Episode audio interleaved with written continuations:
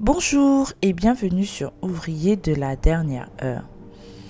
Aujourd'hui, nous poursuivons notre étude de la connaissance de qui est Dieu. Nous allons continuer à savoir qui est cet être, qui est ce personnage si emblématique, cet être que tout le monde croit connaître, mais qui en vérité est tellement mystérieux. Nous avions dit dans l'épisode précédent que Dieu avait un nom et que le nom de Dieu avait commencé à être connu uniquement à partir de Moïse.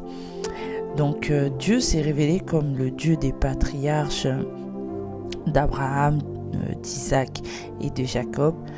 Et ensuite, il se révélera à Moïse dans Exode chapitre 3 à partir du verset 14. Lorsque Moïse a reçu le mandat, la mission d'aller euh, d'aller combattre Pharaon, Dieu va lui dire, celui qui s'appelle Je suis m'a envoyé vers vous. Amen.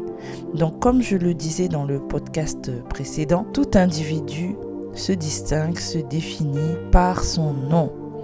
Et il se trouve que Dieu n'est pas le nom de Dieu. Nous voyons que dans nos Bibles, parfois, c'est mentionné l'Éternel, Dieu, mais nous savons que Dieu, son nom n'est pas l'Éternel. L'Éternel, c'est juste un attribut de Dieu.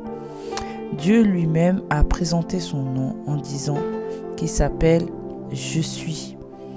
Et ce Je suis qui est traduit en français, en vérité, c'est le tétragramme de Y, H, W, H, ce que aujourd'hui les gens ont, euh, surnommé Yahweh. Amen. Donc aujourd'hui nous allons voir cinq raisons qui nous laissent penser que Jésus-Christ est Dieu. Et oui, parce que euh, selon euh, les courants religieux, nous voyons qu'il y a plusieurs conceptions qui s'affrontent. Nous avons des personnes trinitaires qui disent que il y a trois partie, il y a Dieu le Père, Dieu le Fils, Dieu le Saint-Esprit. Il y en a aussi qui disent que Jésus-Christ est uniquement une créature, donc le Fils de Dieu. Et il y a un autre courant qui dit que Jésus-Christ est, est Dieu sur terre. Donc, je vais vous exposer les cinq raisons qui, moi, me permettent euh, d'affirmer que Jésus-Christ est Dieu. Après, évidemment, je vous laisse à vous le soin de croire en ce que vous voulez. Amen. Voici les cinq raisons qui me permettent d'affirmer que Jésus-Christ est Dieu. Déjà, premièrement, la conception de Jésus-Christ. La conception de Jésus-Christ, elle est miraculeuse. On nous dit dans Luc 1, à partir du verset 26, que l'ange Gabriel a visité une vierge surnommée Marie. Et cette vierge n'avait pas connu d'homme.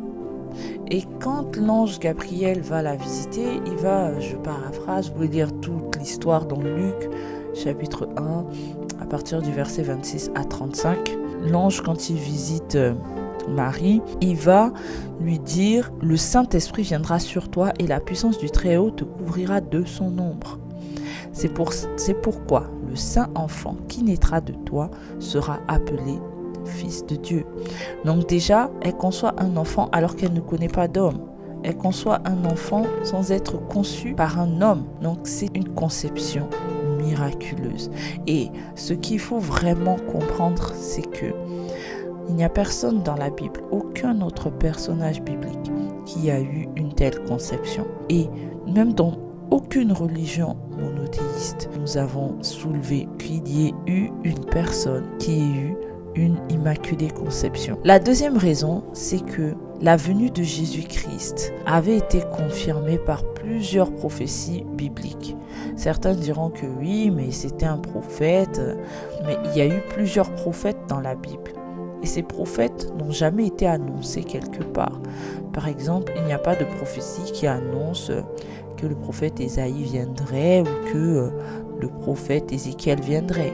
Mais par contre, la naissance de Jésus avait été prophétisée par plusieurs prophètes avant. Il y avait vraiment un mouvement pour euh, annoncer la venue du Messie. Et le prophète Ésaïe a donné deux grandes prophéties importantes. Donc Ésaïe 9 à partir du verset 6 car un enfant nous est né, un fils nous est donné, et la domination reposera sur son épaule. On l'appellera admirable conseiller, Dieu puissant, Père éternel, prince de la paix. Il dit également dans, dans Isaïe 7, euh, verset 14, c'est pourquoi le Seigneur lui-même vous donnera un signe. Voici la jeune fille, la Vierge dans d'autres versions, deviendra enceinte. Elle enfantera un fils et elle lui donnera le nom d'Emmanuel, ce qui signifie Dieu est avec nous. Donc déjà, ces prophéties-là, quand on sent bien les Écritures, on sait que ces prophéties annonçaient la venue du Messie, de Jésus-Christ. Michée 5, 2 à 4 nous dit Et toi, Bethléem, Ephrata, petite entre les milliers de Judas, de toi sortira pour moi celui qui dominera sur Israël et dont l'origine remonte aux temps anciens, au jour de l'éternité. Amen. Donc là, on voit déjà que Jésus-Christ n'est né à Bethléem. Jésus-Christ est né d'une femme vierge. Jésus-Christ est le sauveur. Parce que Jésus, ça veut dire celui qui sauvera son peuple. Et donc, on voit que ces prophéties-là annonçaient déjà la venue de Jésus-Christ. Donc, voilà ce que j'avais pour toi aujourd'hui concernant la divinité de Jésus-Christ, la preuve que Jésus-Christ est Dieu. Je te retrouve mercredi avec la suite de ce podcast où nous verrons les trois autres raisons qui me permettent d'affirmer que Jésus-Christ est Dieu. En attendant, je t'invite à faire toi-même tes propres recherches et à expérimenter toi-même la présence de Dieu. Sois béni.